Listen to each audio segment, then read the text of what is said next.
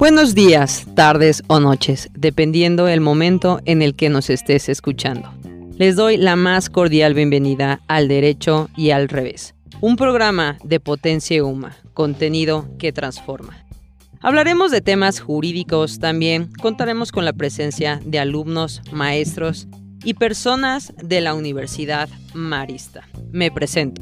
Soy la maestra Frida León Sierra y cuento con una maestría en Derecho Constitucional y Amparo.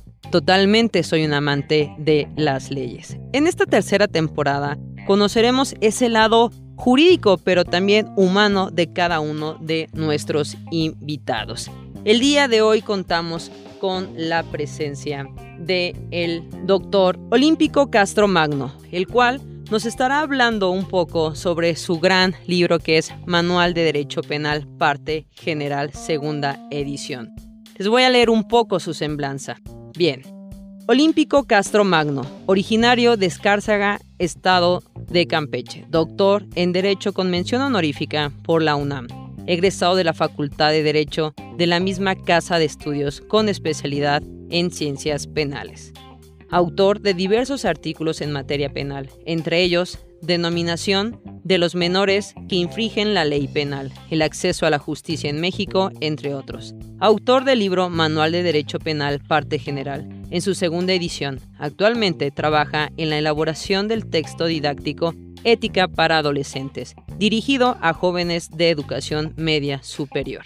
En el área profesional colaboró como asesor jurídico y académico en la Fiscalía General de la República en el área de averiguaciones previas durante los años de 1997 al 2003. Colaboró en la elaboración del Manual de Operaciones del Consejo de Menores Infractores en el área de comisionados dependientes de la Secretaría de Gobernación en el año de 1993. Participó activamente en las propuestas de reforma educativa de la Secretaría de Educación Pública del año 2018, encaminados a alcanzar la calidad educativa de los jóvenes de educación media superior y mejorar en las condiciones laborales de los docentes. Ha impartido cátedra en las materias de Derecho Penal, Criminología, Epistemología Jurídica, Juicio de Amparo, Derechos Humanos en la Universidad Tecnológica de México, entre otras instituciones académico por la Universidad Marista desde el año 2008, donde ha impartido las siguientes asignaturas de Derecho Penal, Criminología, Epistemología Jurídica, Poder Judicial, entre otras. Actualmente, dentro de la Maestría de Derecho Constitucional, imparte las asignaturas de Sistema Control Constitucional, Derecho Procesal Constitucional y Regímenes Constitucionales Contemporáneos abogado postulante en las materias de derecho penal, amparo, derecho administrativo, en juicios de responsabilidad de servidores públicos, así como en materia de justicia para adolescentes. Bueno, para nosotros al derecho y al revés, un verdadero honor, un gusto, estamos muy felices que personalidades de tan magnitud como es usted, doctor, estén con nosotros. Y mi primera pregunta para ustedes, ¿cómo se encuentra el día de hoy? No, yo me encuentro muy contento de estar aquí aprovechando la oportunidad que me dan para presentar mi libro. Es un placer, es un gusto siempre hablar sobre ese tema de el texto de Manual de Derecho Penal parte general. Les agradezco la invitación, maestra, por, por estar aquí con ustedes. Pues vamos a iniciar con esta bonita, no entrevista, es charla, lo decíamos fuera del aire. Y empezando un poco sobre este libro, me gustaría preguntarle, doctor, ¿qué fue lo que le impulsó a escribir este hermoso libro? Bueno, muchas gracias por la pregunta. Creo que como docentes siempre buscamos un acercamiento más directo con los jóvenes. Fue circunstancial, voy a tener que admitir, el escribir el manual de derecho penal porque yo tenía otras intenciones, yo creo que más, más enfocadas sobre menores infractores. Yo hice mi tesis en materia de menores infractores en licenciatura, continué en el doctorado. Yo hice una propuesta de derecho de menores infractores señalé que los menores que cometían delitos deberían de tener un tratamiento, si bien especial, sí con el respeto a sus derechos humanos. Cuando yo empecé a trabajar y estudiar sobre los menores, me di cuenta que algunos doctrinarios consideraban que los menores no cometían delitos por ser menores de edad, porque la ley establece que eh, la edad penal es a los 18 años. Y entonces, antes de esa edad, una persona que cometió una conducta considerada como delictiva por el derecho penal pues no entraba dentro de ese parámetro y entonces había, de acuerdo con ese tratamiento especial, pues eran violados sus derechos humanos. Precisamente no tenía derecho a un abogado, no tenía derecho a una defensa, no tenía derecho a ofrecer pruebas, no tenía derecho a una apelación. En ese momento yo hice una propuesta de precisamente establecer un derecho propio para menores infractores, donde se estableciera una serie de normatividad que respetara precisamente todo ese procedimiento y principios propios del derecho penal un amigo me dijo, pues es que tú manejas muy bien la teoría del delito, o sea, la concretas mucho en todo lo que estás haciendo. Y me, comentó, ¿por qué no haces un manual de derecho penal? Claro. Y me pareció muy buena idea. Ahí yo retomé esa, esa idea. Una de las situaciones que luego me comentan, ¿por cree que fue muy complicado hacer el manual de derecho penal? Creo que no, creo que fluyó totalmente. Fue un tema que pues yo venía manejando todos esos temas y simplemente la estructura del manual de derecho penal la hice en tres meses, ¿no? La estructura. Entonces seguir desarrollando cada tema fue un poquito más fácil. Creo que lo complicado de hacer un libro es ir sintetizando cada una de las doctrinas que tienen que ver con cada uno de los temas. Y entonces es, yo creo que lo más difícil de la elaboración de un libro no es ampliar sobre un tema, sino saber sintetizar sobre él sin que quede nada fuera de ello, ¿no? Esa era la idea de un manual que los jóvenes al momento de tenerlo digan, oh, este, creo que sí le entiendo algunos de los temas, que no son complicados. Sí, esa parte de desmenuzarlo, ¿no? De dejarlo ya todo resumido, que es una verdadera labor titánica para las personas que hacen los libros y como usted, doctor. Y creo que también menciona una parte trascendental que es, se me hizo fácil porque ya dominaba esos temas en la práctica y ya conocía ambas partes, la teoría y la práctica. Al momento de ya plasmarlo a un libro, escribirlo, fue mucho más fácil, ¿no? Y que verdaderamente tanto alumnos como maestros que seguimos dando clase apreciamos este tipo de libros porque es concreto a lo que vamos, ¿no? Es excelente la teoría por todos los que hemos tenido, Ferraloy y todos, ¿no? El propio Maines. Sin embargo, a veces sí queremos esa parte de, bueno, ya, ya lo entendí, ya todo, pero quiero esa parte desmenuzada que sin lugar a duda usted lo logró. Y pues verdaderamente gracias a, su amigo, a su compañero que le digo, haga ese manual, ¿no? Porque a veces nos falta esa parte, ¿no? Esa persona o esa circunstancia que nos diga, ¿y por qué no? Sí, claro. De hecho, también todo fue muy circunstancial porque al momento que yo terminé mi libro Manual de Derecho Penal, lo presenté a la editorial y me lo aceptaron inmediatamente. Rapidísimo. Y lo que yo venía trabajando durante muchos años, que fue precisamente en materia de menores infractores, que fue eh, mucho más voluminoso, pues estoy todavía perfeccionando esa parte. Pero el manual de derecho penal creo que fluyó el texto muy bien. Creo que no, no tuve ningún problema. El único problema creo que es siempre cuando hay teorías contrapuestas en relación con algún tema justo es a esa pregunta que quiero llegar y es que nos cuente un poco el momento más difícil por el que pasó para escribir justo el manual de derecho penal. Hay un tema en derecho penal, en la teoría del delito, que muchos le llaman el miollo del precisamente del derecho penal, ¿no? El talón de Aquiles, que le llaman, que sería el caso de la imputabilidad. Y la imputabilidad tiene que ver mucho con los menores. Precisamente cuando se analizan los elementos del delito, conducta típica, antijurídica, culpable, imputable. Cuando hablamos de la imputabilidad, en el caso de los menores, ahí es donde las teorías empiezan a... Bueno, yo lo veo desquebrajarse porque no encuentran una aplicación cuando se trata de menores infractores. Sí sigue esa pequeña laguna, claro, ¿no? se está contrapunteando, ¿no? Al día de hoy y, es eso, ¿no? Que creo que también vamos evolucionando. Antes no se podría culpar a un a un menor. Al día de hoy, pues ya ya hay, pero como como usted lo dice, doctor, todavía nos falta, falta eso. ¿Y cómo logró esa parte difícil superarla y también plasmarla en el libro? creo que esa parte no ha sido, no ha sido superada realmente. Sigue ahí ese tema de la imputabilidad y creo que sí va a generar todavía por mucho tiempo controversias. Pero yo lo que llegué a señalar yo en, las, en las teorías clásicas de autores muy reconocidos que decían que la imputabilidad era capacidad de entender y querer en el ámbito penal. Y entonces, desde el punto de vista penal, desde el punto de vista legal, la edad penal en México es a los 18 años.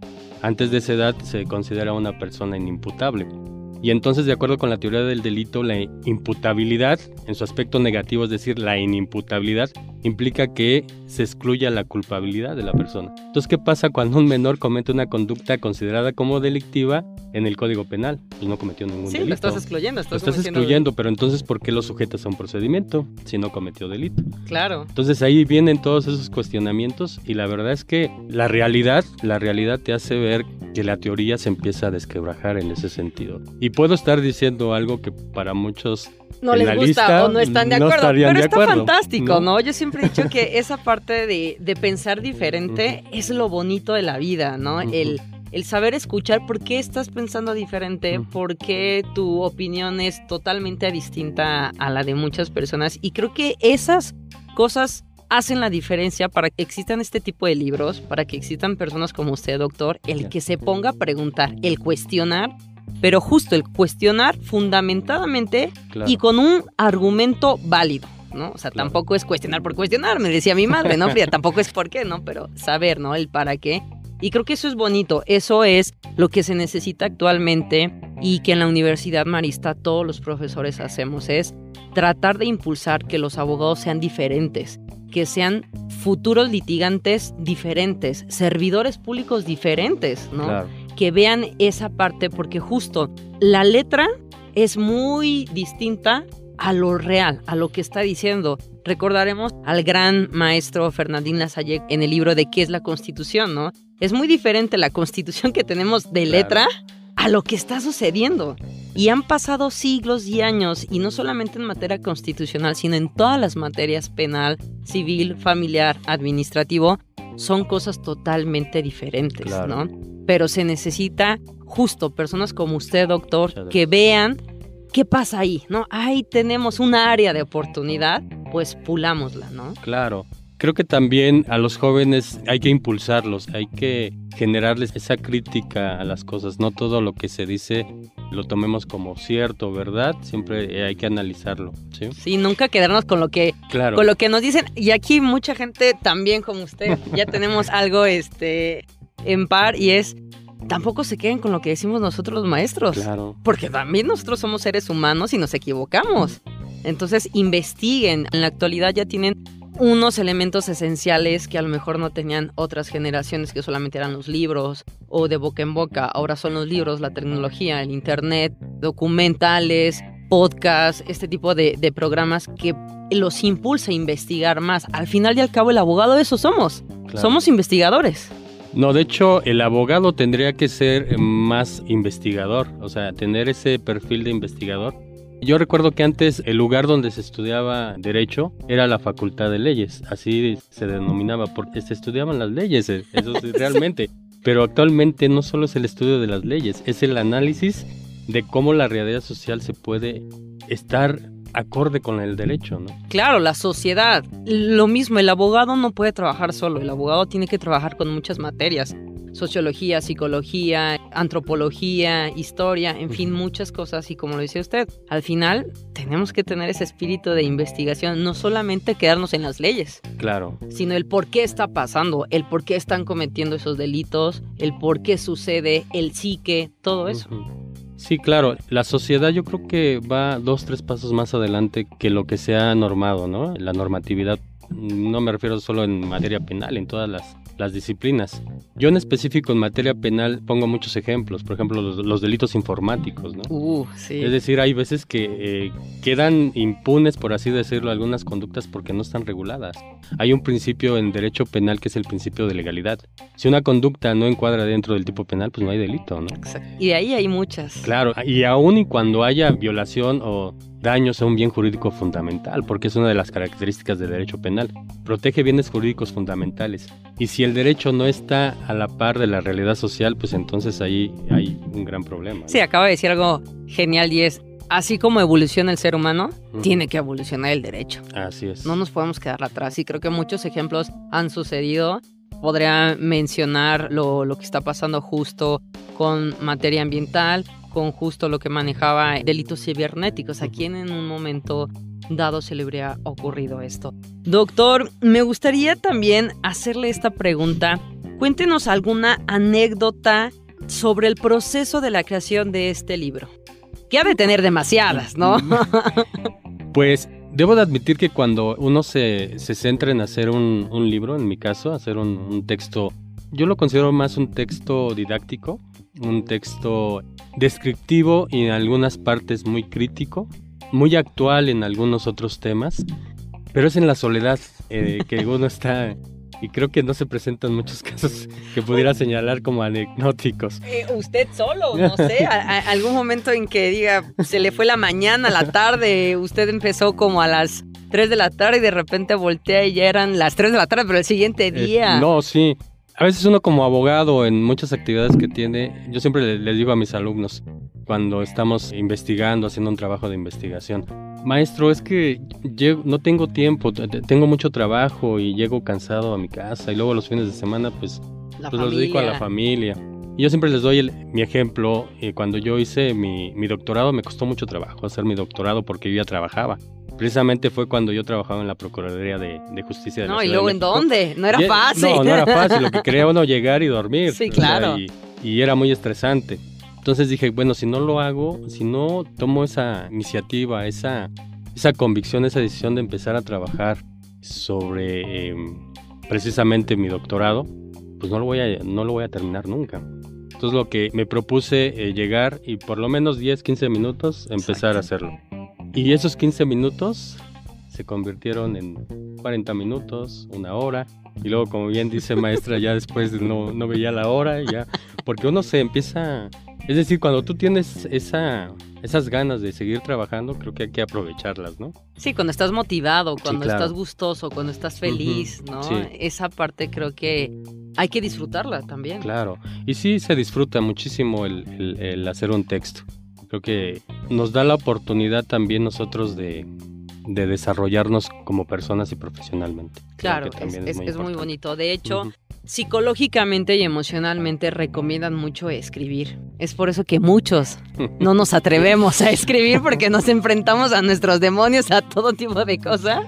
Creo que es, es algo muy, muy lindo y como lo comentaba usted, esos 15 minutos se volvieron 20, una hora, dos, tres horas y ya lo disfrutas hay un momento que cuando ya lo disfrutas no lo quieres dejar, ¿no? Y entonces es verdaderamente adictivo porque la investigación a mí me encanta, me encanta mucho este meterme en ese maravilloso mundo del conocimiento, de investigar cuando cuando aprendes algo es maravilloso, es, es que es algo indescriptible. Les podría decir que es como comparado a que compres algo, pero no cuando aprendes algo que tanto te emociona, es, es algo hermoso, ¿no? Justo también cuando también lees algo y que descubres y te cae el 20 y dices, ah, claro que sí, era de esta forma, ¿no? No, y ahora que comenta eso, precisamente para hacer un manual no te tienes, eh, tienes que ser muy equilibrado en los temas. Hay temas que son, para mí son más apasionantes, pero tienes que equilibrar el texto. Sí, claro. Eh, hay autores que me apasionaban mucho, ¿no? Eh, yo leía, por ejemplo, Pavón Vasconcelos, pues precisamente para contextualizar con otros autores, y precisamente me la pasaba leyendo, leyendo y volviendo a releer lo que él decía sobre la imputabilidad o la culpabilidad. Y entonces es, es donde empieza uno a este, decir, espérame, te tienes que equilibrar porque tienes que hablar de todos los autores. ¿no? Totalmente. Y, y, es algo que le pasa mucho a los autores. No soy nadie para criticar porque todavía no llevo un libro. Pero, por ejemplo, lo pasó con, con Burgoa, ¿no? Al momento de hacer el proceso de Cristo, cuando uno lo lee, dice, bueno, va a ser totalmente jurídico. Y no, él se apasionó tanto que ya lo jurídico lo dejó casi hasta el último, sí, ¿no? Claro. Entonces creo que lo que comenta es bastante bueno y un buen tip para todas las personas que nos están escuchando es tratar de equilibrar. De equilibrar. De apasionarte, porque a lo mejor al lector no le gusta el mismo autor o le apasiona tanto como a uno, al autor, ¿no? Sí, claro. Obviamente sí tiene uno sus preferencias en cuanto a modo de pensar o de algunas teorías, ¿no? Hay, hay unos que son más, se entienden mejor, ¿no? Hay otros autores, por ejemplo, la, la, teoría alemana, pues hay que releerla, ¿no? Y entonces no solo hay que leer a los teóricos alemanes, sino hay que leer a los argentinos, hay que leer a los, a los mexicanos que interpretan a las teorías alemanas, ¿no? Pero vámonos a, directamente al, al, pensamiento alemán. Dices, bueno, creo que sí, eso es lo que nos quiso decir eh, Jiménez de Azúa, por ejemplo. Exacto, sí, sí, sí, Entonces, muy interesante. La teoría alemana también, la teoría italiana no se diga, ¿no? Hay muchos autores que son la, la base del derecho penal, ¿no? Sí, en, el aspecto de la teoría del delito y en el aspecto humanitario. Totalmente. Y ya, ya que estamos hablando un poco más del libro, pues ahora sí, doctor, cuéntenos de qué trata el Manual de Derecho Penal Parte General. ¿De qué trata? Ok, muchas gracias por la pregunta. El Manual de Derecho Penal es, un libro básicamente didáctico precisamente en materia de derecho penal. Hay dos partes, el derecho penal parte general y el derecho penal parte especial. El derecho penal parte general tiene que ver con la teoría del delito. ¿sí? El análisis que se hace de la teoría del delito es un análisis, es un método analítico, es decir, va analizando cada uno de los elementos del delito y los va desglosando. ¿sí? una conducta típica antijurídica culpable punible, ¿no? Pero no solo eso, sino además habla de los antecedentes históricos del derecho penal. Yo eh, precisamente en el manual de derecho penal hablo de la historia del derecho penal. Esa parte es muy bonita, pero como lo habíamos comentado hay que guardar cierto equilibrio, porque daría para, para otro libro, ¿eh? toda la historia del derecho penal daría para otro libro. Yo analizo, eh, analizo primero la venganza privada y vienen los matices, que es la ley del talión o sea, la ley del talión actualmente dicen, bueno, es muy... Es, un principio muy arcaico y muy bárbaro. No, pero desde por ahí es que empiezan toda eh, el índice de delictividad que tenemos. Claro, no, pero además fue una evolución del derecho penal porque la venganza privada, cuando no existía la ley del talión, no había límite a esa venganza privada. Es decir, alguien que sufría un daño, una lesión, un golpe, reaccionaba mucho más del daño que le, que le había causado y podría reaccionar hasta causarle la muerte a la otra persona. Y había ese derecho de la venganza privada. Pero entonces se vio que a veces se extralimitaba y vino la ley del talión. La ley del talión implica ojo por ojo, diente por diente, oreja por oreja, como lo dice la Biblia. Y entonces eh, fue una gran evolución del derecho penal. Sí tienes derecho todavía a la venganza privada, pero con un límite, ¿no? Exacto. Y esa fue, fue evolucionando el derecho penal hasta lo que, lo que conocemos hoy. Obviamente hablo mucho de los pensadores humanistas que le dieron también una, un toque humanista al derecho penal. Sí, César el Lombroso. César Lombroso. Uh, es, es, a mí también me encanta. Digo, tocó uno de mis autores favoritos. ¿no? Eh, Enrico Ferri, también es. Enrico Ferri, claro. Muy, muy bueno. De los positivistas. Exacto.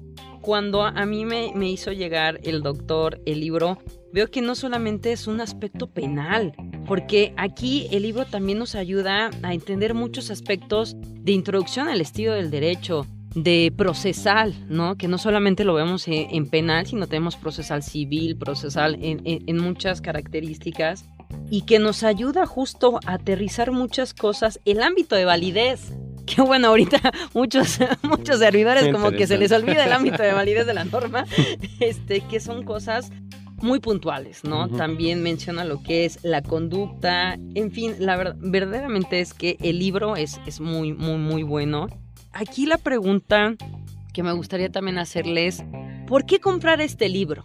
Bueno, yo más que contestar por qué comprarlo, eh, más bien, eh, ¿por qué tener en sus manos Exacto, ese ¿por libro? qué tenerlo ahí? ¿Por qué tener en sus manos? Yo lo recomendaría como libro de cabecera. Como libro de cabecera, si bien es cierto, hay muchos libros en materia de derecho penal, y muchos libros muy recomendables, yo también abrevé del libro de Tena Ramírez, ¿no? Sí. Lineamientos elementales de derecho penal, que también, yo creo que fue ese libro mi inspiración porque también sistematiza de forma muy clara algunos temas. Pero yo lo que hice en este manual de derecho penal no solo es sintetizar, sino actualizar algunos de los conceptos de derecho penal que me parecen que deben de adecuarse a la, al momento actual, ¿no? ¿Y por qué, por qué tenerlo precisamente como un libro de cabecera? El nombre manual implica que tú lo puedas fácilmente consultar. Cualquiera de los temas aquí están muy, muy claramente señalados. Y si algún momento quisiera uno profundizar, también existen las fuentes donde nosotros abrevamos para realizar ese manual de derecho penal. Y creo que sí lo recomendaría a los jóvenes que se interesan por el derecho penal, pero también a los docentes, porque es una herramienta muy importante como guía para las clases. Sí, y aparte, anexando a lo que usted dice, doctor, hay una frase que cuando las personas llegan a estudiar derecho, que yo estoy en contra de eso, espero que usted no, y si no, pues ya nos respetaremos, y es, si no te gusta leer, salte de la carrera de derecho. Y es, yo difiero mucho, porque entonces hay que generar y hay que decirle a esta persona, ¿por qué no te gusta?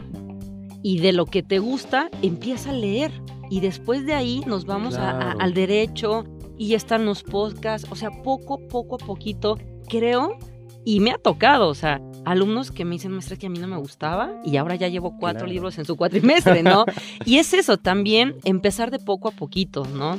No quiero criticar, pero bueno, ya vamos evolucionando. No es lo mismo justo. El libro de Tena Ramírez, que eran libros muy grandes, con letra muy pequeña, con muchas páginas y a veces era un poco difícil. Y yo puedo ver en este libro que tan solo son 200 páginas. La letra es muy visible y aparte son extractos muy rápidos, justo como es el manual. A lo que vamos sintetizado y eso visualmente para las personas que son más visuales, que no son tanto de leer, te ayuda, te genera y dices, ya de repente, ya lo terminaste. Claro. Y toca un, punto muy importante, maestro. Yo creo que el derecho no debe ser aburrido. Creo que el derecho, creo que, que me falta mucho en, en el sentido de que podemos ilustrar un texto y es válido. Podemos poner imágenes, ¿no? Podemos poner este esquemas. Exacto. Sí, sí, sí. Esquemas que nos ayudan a poder esquematizar precisamente el conocimiento y poderlo nosotros entender de la mejor manera. Ahorita les comparto una anécdota con mi hijo. Mi hijo cuando, cuando era pequeño pues me veía que siempre estaba estudiando, que me veía con los expedientes, pues tomos de expedientes, ¿no? Y checando eh, eh, las normas. Y una vez le pregunté, hijo, eh, ¿tú qué quieres estudiar? Me dice, todo menos derecho, papá. Pero ¿qué creen? Mi hijo ahorita está estudiando derecho. Es que me pasó lo mismo por dos. o sea, yo igual, mi papá era lo único que veía era leer expedientes, libros y libros. Mi madre también fue una apasionada de la lectura y pues lo que ves es lo que haces. Sí, claro. Y ahora eh, me aviento unas discusiones bien, bien interesantes con mi hijo, ¿no? Con relación con muchos temas. Porque precisamente él empezó a leer precisamente cuando se empezó a interesar con algunos temas. Es decir, pues no me gusta el derecho, pero a ver de qué trata, ¿no? Le voy a ver de qué trata. Empezó a leer, me gusta el derecho. Es que creo que también es esa parte muy buena del derecho y de los abogados, ¿no? De tratar de compartir el conocimiento y explicarlo. El derecho, el saber las leyes, no nada más son para los abogados, no, es para toda la sociedad. Entonces, qué bonito es eso. A ver, tú que no eres abogado, te explico esta parte. O nosotros que no somos médicos nos explican esa parte. ¿Cuántos amigos tenemos que son otras profesiones? Y es muy bonito cuando ellos se toman su tiempo para explicarnos. Lo mismo debe de hacer el abogado. El abogado ya no es como antes, ya no es el a, mi, a mi saber y entender y por mi experiencia, ¿no? El abogado ya no es el que solo él habla en ese lenguaje que nadie le entiende. Pues no. Exacto. La gente también necesita saber sus derechos, conocer el por qué, el por qué es el proceso, el por qué te tardas tanto, el por qué vas de uno a otro a la oficialía de partes, porque tienes que ir por el actuario, porque todo eso creo que lo debe de saber el cliente y más que el cliente la sociedad. Claro. Creo que nosotros como abogados a veces nos dicen que somos muy cuadrados, ¿no? Esa es la expresión que luego hemos escuchado. Pero creo que tienen un poquito de razón. ¿Por qué? Porque creemos que no existen otras áreas más que el derecho. No, el derecho está relacionada con biología, criminología, sociología, eh, politología, economía, matemáticas, aunque no lo crean. O sea, tiene relación con muchas materias y creo que debemos de ser un poquito más abiertos y más flexibles en ese sentido. Hay, hay un derecho humano que es el acceso a la justicia. Entonces, si no le damos esa oportunidad a la gente de tener facilidad para que pueda él acceder a la justicia, por ejemplo, el amparo. El, el amparo que es un medio de protección de los derechos humanos es el juicio más técnico que existe en el sistema jurídico. Resulta, ¿no? Contradictorio, ¿no? Que no cualquiera tiene acceso a, promover un juicio de amparo, sino es a través de un abogado, ¿no? Que es complicado, ¿no? E, Hablando de derechos humanos. Sí, ¿no? Y, y, eso es muy cierto, como hay una frase muy comentada hace muchos años y es, el pueblo muere por falta de conocimiento.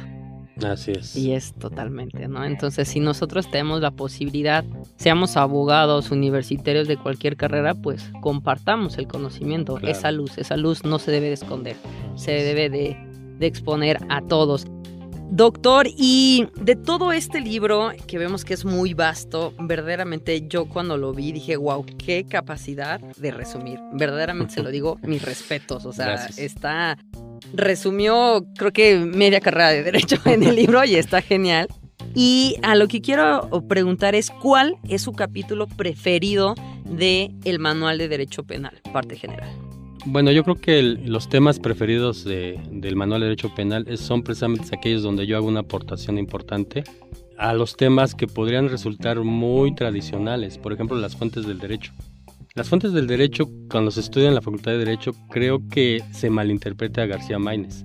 Porque García Maínez dice que las fuentes del derecho es precisamente del origen fons, lugar donde emana algo. Entonces dicen, es que la ley es fuente del derecho. La ley no es fuente del derecho, es la positivización de ese derecho. Es correcto. El proceso legislativo no es fuente del derecho, es el proceso por el cual se crea la norma, ¿sí? Eh, la jurisprudencia, la jurisprudencia no es fuente del derecho, es ese procedimiento para establecer una tesis Claro. que va a ser obligatoria. Pero se origina, la verdadera fuente son las resoluciones de los jueces. Esa sí es fuente del derecho. Nosotros no tenemos esa tradición eh, como el common law, donde Exacto, total. un precedente crea precisamente la obligatoriedad del juez, si uno lo invoca como alguna de las partes. Pero las sentencias que emiten los jueces pueden resultar como fuentes del derecho. Y la verdadera fuente del derecho, por antonomasia, es precisamente la realidad social. Esa es la verdadera fuente del derecho. Se habla también de fuentes históricas, la costumbre que realmente si nosotros vemos la norma, pues no es propiamente una, Justo todo el una mundo fuente del derecho, pero desde el punto de vista de la teoría internacional, pues sí podrías considerarse como una fuente del derecho. Y entonces yo hago esa aclaración, que a lo mejor ahí muchos podrán decir, pues crea Difiero. discusión, ¿no? Qué Difiero bien, y está y bien. Está bien, ¿no? Pero creo que hay que, yo creo que hay que actuar con un análisis más desde el punto de vista coherente con los principios o los conceptos que se manejan. Si fuente es el lugar donde emana algo, pues la ley no es fuente del derecho, es la positivización de ese, de ese derecho, de esa fuente del derecho. Totalmente, acuerdo. Y ya, entonces ya pienso que no soy la única que Ah, qué bueno que, me- qué bueno también Sí, porque comparte que mi no, punto de vista. Está como raro, pero bueno, ¿no? Y a veces te pasa con los alumnos, ¿no? Y Sí, es, claro. pero maestra, pero es que Pero esto... es que así no me lo enseñaron. Ajá, y sí, pues sí, pero... Y con lo que decimos es, esa es la teoría. Ujú, Sin embargo, la práctica es otra. Claro. tenemos que entender a veces la teoría para la práctica y en la práctica es cuando pues va va siendo distinto. Yo el ejemplo que pongo es como una receta, ¿no? Siempre te pondrán una receta, pero al final tú le pones algún ingrediente secreto que nadie va a saber. Así Y eso es la formalización, el resultado. Lo mismo pasa con las leyes, ¿no? Sí seguimos un proceso, sí seguimos una teoría, pero al final la realidad es muy distinta claro. pero es algo que también nos cuesta trabajo. Somos seres humanos. El ser humano, una de las características, aparte de ser racional, es que es imperfecto. Todo el tiempo se equivoca. Por eso también existe el derecho. Y aparte de que todo el tiempo nos equivocamos, tenemos esa característica también de decir y modificarla a la evolución que tenemos. ¿no? Claro. Entonces, es, es, es hermoso.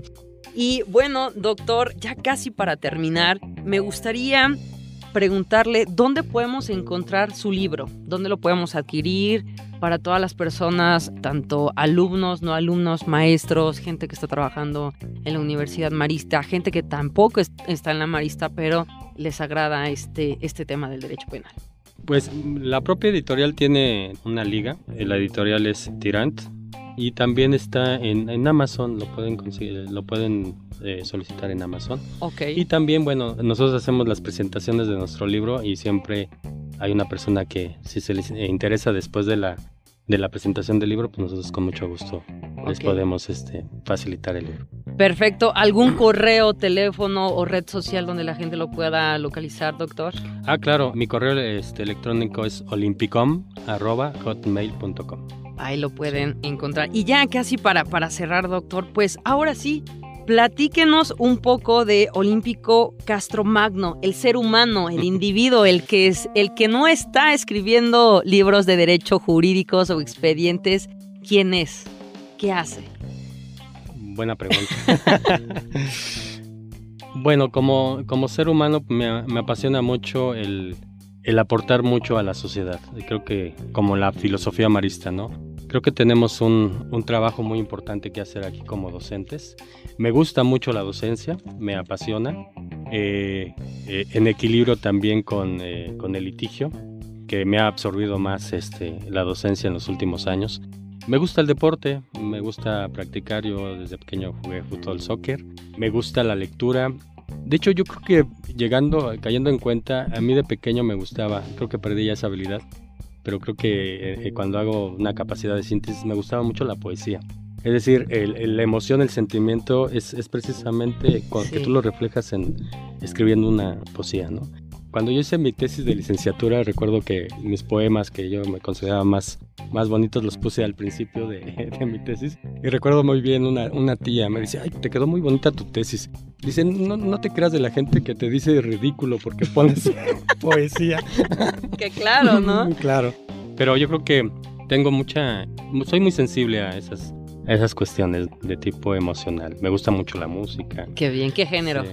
Pues un poquito de, de, todo. Me gusta la música romántica, me gustan los tríos. Mi papá le gustaban mucho los tríos. Los boleros. Los boleros, me gustan mucho los boleros. Me gusta la música tropical, me gusta la salsa. La cumbia. Aunque, aunque no la bailo muy bien, pero sí me gusta mucho. Dice mi esposa, ¿cómo te gusta la salsa? Si no, no, no importa, a mí me no, gusta. ¿No sabes bailar? Sí, me gusta. me gusta, me gusta escucharla, el ritmo, ¿no? sí, claro. Y además tiene muy buena letra. Hay, hay muy buena Sí, letra es- de la salsa. Es lo que estaban diciendo, no sé si digo una barbaridad, pero creo que la diferencia entre la salsa y la cumbia, aparte de que uno es el ritmo más rápido que el otro, es que la salsa sí cuenta una historia y la cumbia no. Exacto. La cumbia es muy repetitiva. No, y hay, hay unas letras muy poéticas. en- Sí, en la salsa, muy ¿eh? lindas, Muy lindas, sí. muy buenas. ¿eh? La verdad es que sí. Sí. Doctor, pues ha sido un verdadero placer y honor. Algo que quiera anexar para finalizar esta hermosa charla. No, pues agradecer de nueva cuenta la oportunidad que me dieron de estar aquí. Gracias, maestra Frida, gracias a la Universidad Marista. Y bueno, este proyecto de, de radio para- por parte de la UMA creo que me, me- se me hace muy importante, ¿no? Porque es la forma de transmitir, de dar a conocer muchas cosas, de proyectar a mucha gente, ¿no? De dar a conocer lo que se está haciendo en esta Universidad Marista. Creo que es muy importante la labor que, que se está haciendo, maestra Frida. No, pues gracias a la de allá arriba, gracias a Cari, a las de comunicación. Sí, claro, gracias a todos. a, a nuestra rectora, a- al, Ah, al doctor. Juan Nazario. Y pues ahora sí, me despido. Recuerden, este es su espacio. Escríbanos a nuestras redes sociales, Face, Instagram, Twitter, YouTube, como Potencia Uma. ¿Algo que desee decir, este doctor? Ahora ya, ya para este terminar eh, por mi parte creo que es muy importante. Cuando, una, una vez mi, mi hija estaba muy pequeña, ahorita ya tiene 16 años, tendría unos 6, 7 años. Me dice, ¿qué te da miedo, papá? Y en ese momento dije, pues no sé, a lo mejor la oscuridad, a lo mejor las arañas. Pero en ese momento no le supe contestar. Ahora ya sé lo que me da miedo, ¿Qué le da miedo? el no trascender en la vida. Creo que eso es muy, importante. No, pero créame, usted ya trascendió, doctor, con sus libros, con esto, con sus gracias. clases, ya. Usted ya, eh, no se preocupe, ya trascendió. Y al menos para todas las personas, y en, en el caso particular para mí esta entrevista fue muy linda, muy enriquecedora en el aspecto docente, también pues emocional. Verdaderamente gracias, doctor. Muchas gracias a usted. Ok, entonces ahora sí me despido, mi querida comunidad de Al Derecho y al Revés, y nos escuchamos dentro de 15 días. Hasta luego, bye.